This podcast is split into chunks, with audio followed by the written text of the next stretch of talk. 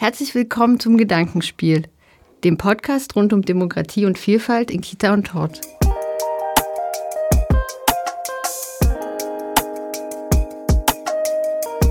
In diesem Podcast geben wir Ihnen kurze Impulse und Reflexionsanlässe für Ihre pädagogische Arbeit. Mein Name ist Ina Zapf. Ich setze gemeinsam mit meinen Kolleginnen das Programm Willkommenskitas in Sachsen um.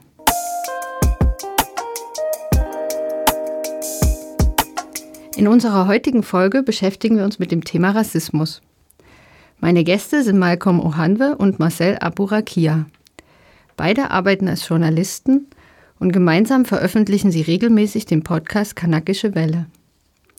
Dort besprechen sie themenbezogen mit ihren Gästen verschiedenste Aspekte von Vielfalt und Migration in Deutschland. Ich will heute mit Malcolm und Marcel in unserem Podcast über ihre Erfahrungen in ihrer Kindergarten- und Grundschulzeit sprechen.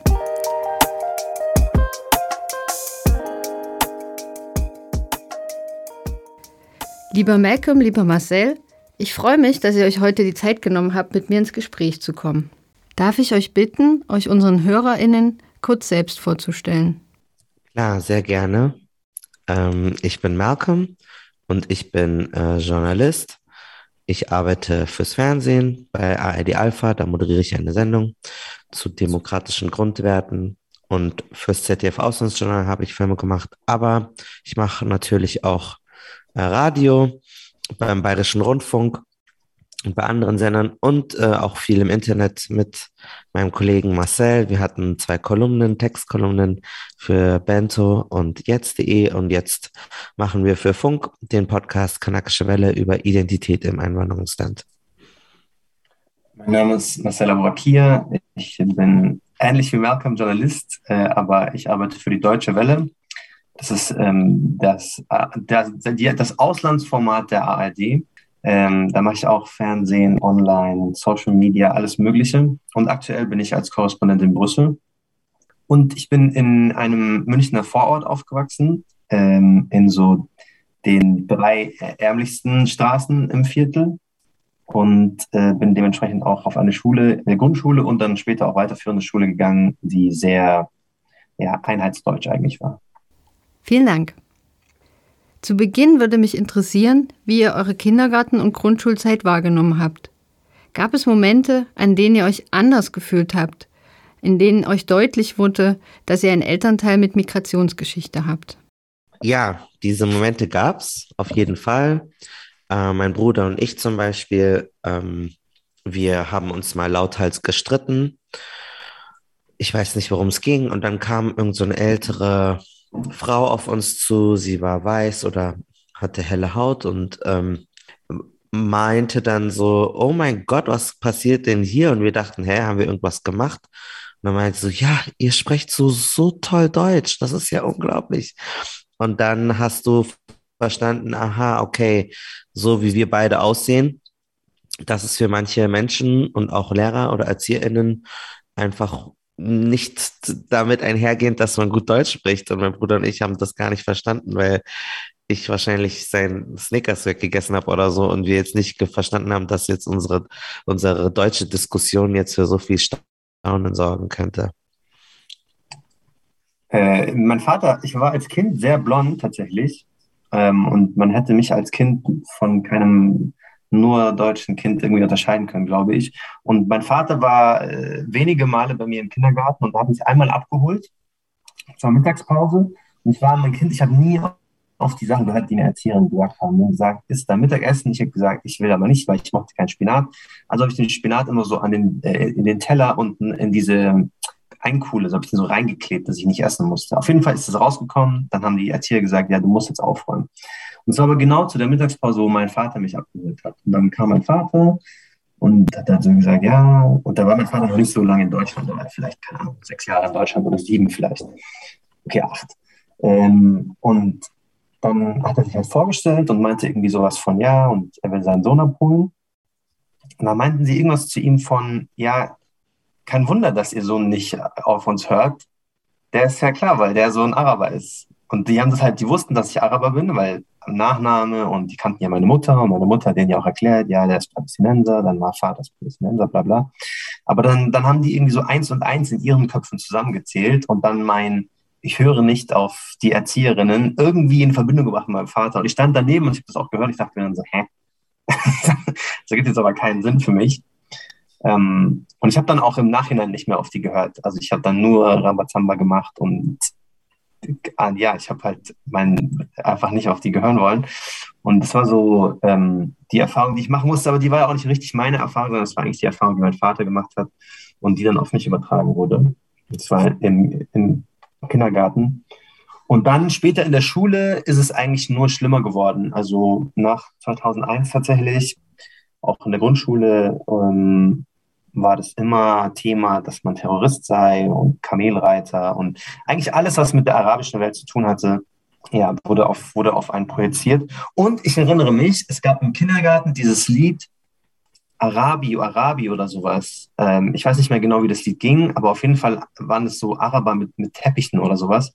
Und dann ähm, ging, haben, ich erinnere mich, dass ein Kind einmal gesagt hat, hä, geht das Lied über euch? Und ich war so, was zur Hölle erzählst du mir da? Ähm, aber jetzt im Nachhinein habe ich dann, ich habe das irgendwann mal irgendwo gelesen, dass dieses, es gibt so rassistische Kinderlieder und das soll eines davon gewesen sein. Aber ja, das war so als, als Kurzfassung irgendwie mal auf jeden Fall am Anfang so die Erfahrung. Das klingt für mich danach, dass die Erfahrungen, die ihr beschrieben habt, vor allen Dingen mit den Erwachsenen gemacht wurden. Gab es auch Begegnungen mit Kindern? Also eigentlich muss man immer überlegen, ob das so bringt, immer so individuelle Geschichten zu erzählen, weil man dann denkt, das sind so Einzelfälle, obwohl es ja eigentlich um größere Strukturen geht. Aber natürlich alles, was man sich im Buch vorstellen kann. Ich wurde als Palmenkopf äh, bezeichnet, als Affe, als sonst was mit dem N-Wort von Lehrer, von Mitschülern. Äh, die lecken sich die Finger, reiben sie an deine Haut, weil sie nicht glauben können, dass du so braun bist. Ähm, weiß ich nicht. Also, de, was ist Regen rückwärts? Ha, ha, ha, ha, ha. Ähm, bring mir doch die Schuhe, du Bimbo. Also alles, alles, alles, was du dir vorstellen kannst. Jeder pubertäre Witz habe ich schon 20.000 Mal gehört. Ähm, und äh, genau, also das passiert die ganze Zeit eigentlich. Und alle Menschen, die jetzt auch irgendwie nicht weiß aussehen, die erzählen mir eigentlich dasselbe, dass sie das auch, also auch erlebt haben. Dein Name wird verändert und dann wird daraus halt irgendein afrikanischer Name gemacht. Ähm, oder wenn es in der Schule um irgendwas geht mit, mit schwarzen Menschen, dann zeigen sie auf dich und sagen, ja, das bist doch du. Also ähm, auf jeden Fall äh, solche Erfahrungen auch mit MitschülerInnen gemacht. Ich habe jetzt, also so eindrücklich war meine jetzt, glaube ich, in den Fällen nicht. Ich, wie gesagt, ich habe halt die, alle Terroristen, Kaminreiter, Teppichreiter, äh, Erfahrungen machen dürfen. Das war, also das war tatsächlich größtenteils von Mitschülern. Von Lehr Lehrern oder Erziehern, klar, da wurde halt so rassistische Stereotype wurden auf einen irgendwie draufgemünzt, sobald die wussten, dass man Araber ist. Also sobald du nicht gehorcht hast, war das für die ganz klar mit deiner Herkunft verbunden. Dass man ähm, so ein bisschen aufmüpfig, temperamentvoll oder sowas war, war für die auch ganz klar, weil man ist ja Araber und da kriegt man nicht beigebracht zu hören. Umso schlimmer war es, dass meine Schwester und ich im selben Kindergarten waren. Meine Schwester war eher so die ruhige und ich war halt eher so laut, super aktiv. Dann war das für die auch ganz klar, Stereotyp. Die arabische Tochter, die muss ihren Mund halten und wird zu äh, dem Ruhigsein erzogen und der arabische Junge, der kann im Grunde genommen machen, was er will. Der, dem sagt keiner irgendwie, was er zu tun und lassen hat. Bei uns war es tatsächlich zu Hause ganz, also komplett andersrum. Also ich wurde viel strenger erzogen, als meine Schwester eigentlich wurde. Ähm, Deswegen hat er eigentlich auch, war, da war nie irgendwas dran natürlich. Aber man hat alle Erfahrungen gemacht von Lehrern, von Mitschülern, von Direktoren in der Schule. Also kann man sich jetzt aussuchen, äh, wen man sich da rauspicken möchte. Aber strukturell ist, was man mir schon gesagt hat, das größere Problem da, ähm, und es wurde einem auch nicht so das Gefühl gegeben, beziehungsweise am Anfang wusste ich nicht genau, ob man, also war mir meine eigene Identität auch nicht so klar. Ist man jetzt Deutscher, ist man Palästinenser, ist man Deutscher und Palästinenser, ist man Nuss-Nuss im Arabischen, also Hälfte, Hälfte. Ähm, und da wurde mir jetzt auch, glaube ich, nicht irgendwie in der Grundschule oder im Kindergarten die Möglichkeit gegeben, das auch so zu erfahren. Also man man setzt sich mit dem nicht auseinander, aber trotzdem projizieren die Menschen auf einen die ganze Zeit irgendwelche Stereotype. Deswegen war das mehr verwirrend und ähm, er hat es eher mehr Unwohlsein gestiftet. Danke. Das macht ja ein Stück weit deutlich, wie ihr euch dabei gefühlt habt, damit immer wieder konfrontiert zu sein. Malcolm, weil du das gesagt hast, ich habe die Frage bewusst zugestellt, weil es jenseits von strukturellem Rassismus, den es da gibt, vor allem die Beschreibung oder Erzählung von Menschen sind, die ich am eindrücklichsten finde. Man bekommt mit, wie es bei euch ankommt. Es gibt ja immer wieder Momente, da bekommt man gesagt, was man soll dies und das nicht machen, aber man hat die Verbindung nicht so richtig, warum man es nicht tun soll oder warum man es anders machen soll. Danke dafür, dass ihr die Erfahrung mit uns teilt. Ja, klar, auf jeden Fall. Also ähm, manchmal muss jemand dir erstmal äh, detailliert dein, deine Leinsgeschichte erklären, dass man dann Empathie entwickelt. Das stimmt auf jeden Fall. Und das ist auch einfach so. Wir sind ja Menschen. Das ist didaktisch, glaube ich, manchmal auch hilfreich, das nochmal an Beispielen festzumachen. Ich finde es auch krass. Ich habe auch, ähm, ich wusste, dass ich auf jeden Fall viel besser mitgearbeitet habe als viele andere, aber habe trotzdem immer so, ich habe ganz oft den Satz gehört, ja, aber für dich ist doch eine 2 ist doch gut. Und ich habe nie verstanden, was dieses für dich bedeuten soll. Ähm, ja. Wusstest du, als du vom, von der Grundschule aufs Gymnasium bist, war das, war das so easy peasy? Also, oder musstest du mit deiner Mutter auch ähm, zur Lehrerin gehen und argumentieren, dass du aufs Gymnasium darfst? Nein, ich hatte einfach, also meine Noten waren einfach so, dass ich aus, also ich musste nicht darum kämpfen, aufs Gymnasium zu kommen, aber ich musste, es gab einen anderen, ähm, der hieß Florian und den mochte meine Lehrerin äh, lieber. Ich nenne sie jetzt mal Frau Apfelgruber. Und die ähm, hat das gehasst, dass ich bessere Noten hatte als er.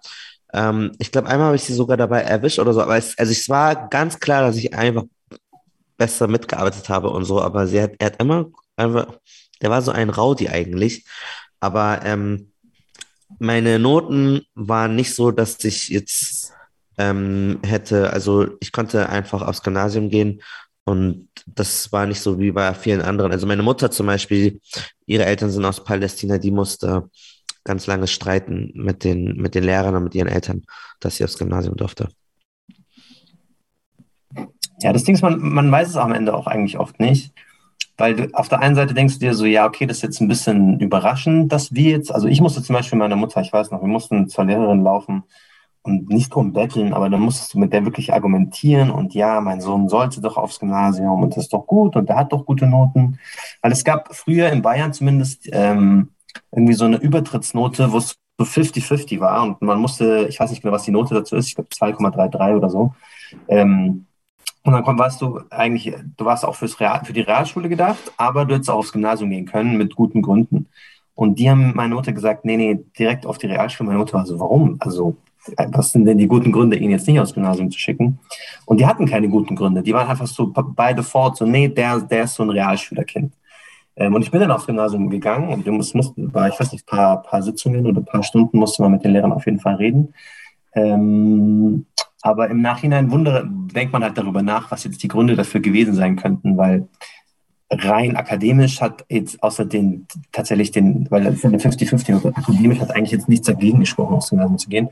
Ich weiß jetzt nicht, welche Beweggründe meine GrundschullehrerInnen hatten, aber ähm, mir sind sie eigentlich jetzt nicht klar. Und meine Mutter waren sie auch nie klar. Die meinte eigentlich immer nur, ja, das war, weil die dich nicht mochten. Was hättet ihr euch von euren ErzieherInnen und Grundschullehrerinnen gewünscht, wenn solche Sätze gefallen sind? Oder wenn ihr von euren Mitschülern abgestempelt wurde. Haben sie reagiert? Haben sie weggehört? Haben sie es nicht mitbekommen, weil es in Situationen passiert ist, an denen sie gar nicht anwesend waren? Als wir, also als ich zur Schule gegangen bin zumindest, ist ja schon mittlerweile, bin aufs Gymnasium gekommen 2005. Das heißt, ich bin irgendwie so 2001 oder 2000 oder sowas eingeschult worden. Ich glaube 2000.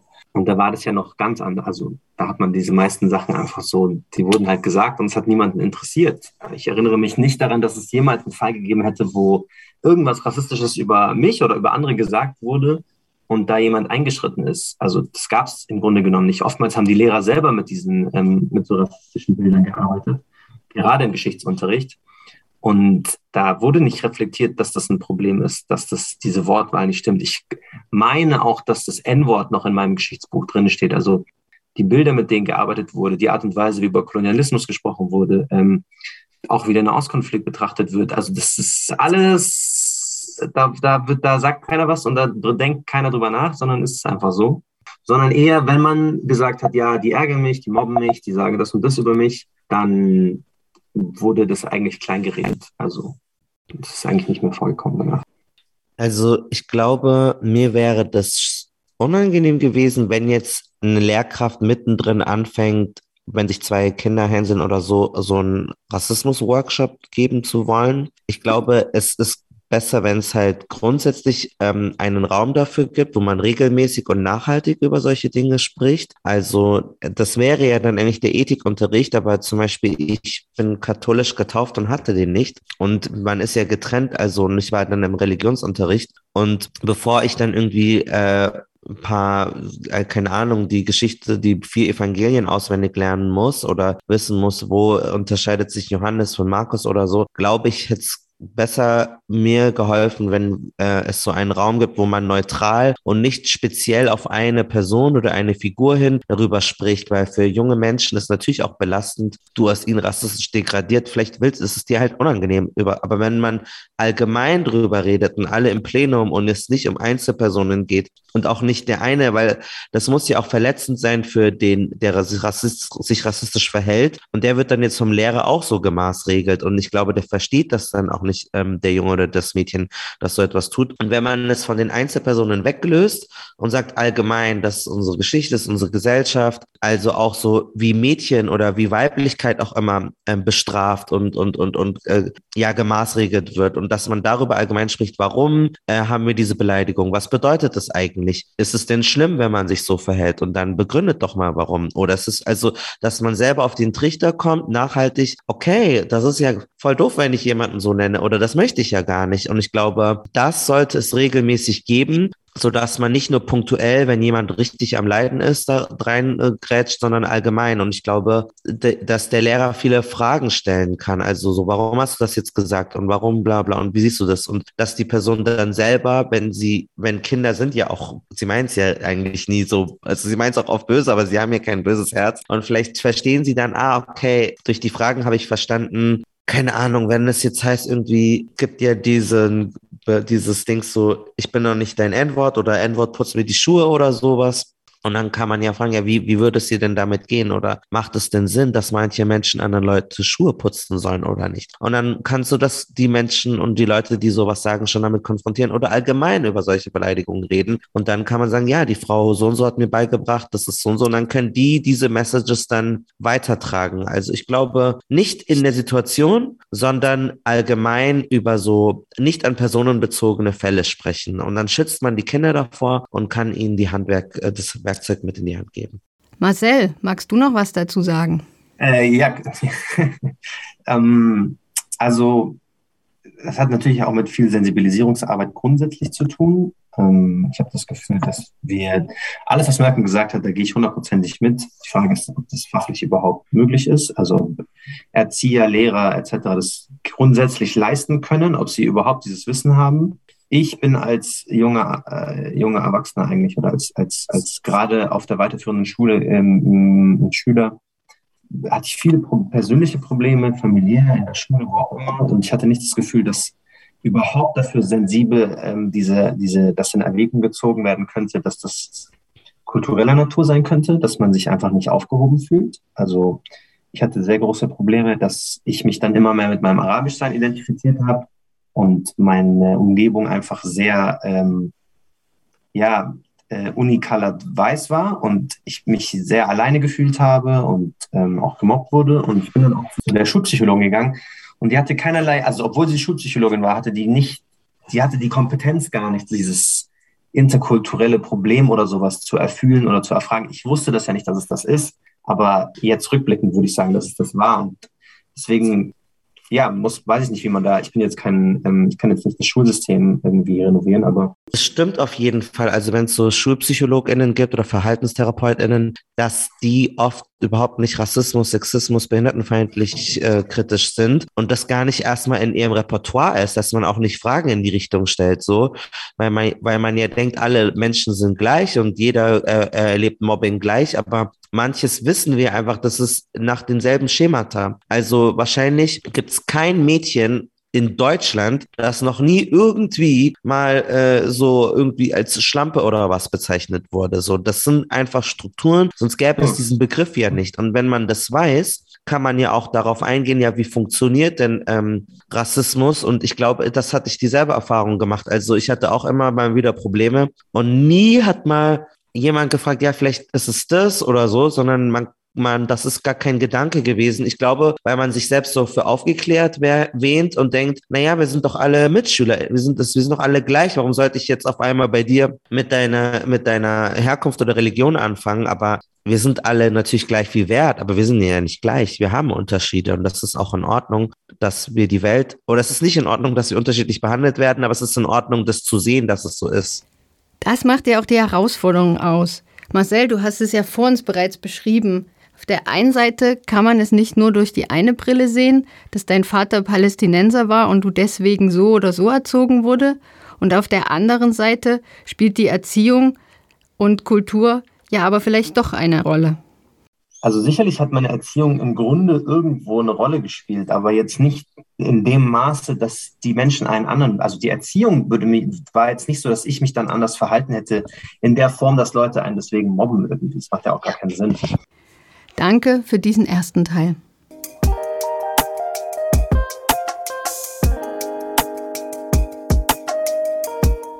Ich bedanke mich an dieser Stelle noch einmal ganz herzlich für dieses Gespräch und besonders für die Offenheit, eure persönlichen Erfahrungen mit uns und den Hörerinnen zu teilen.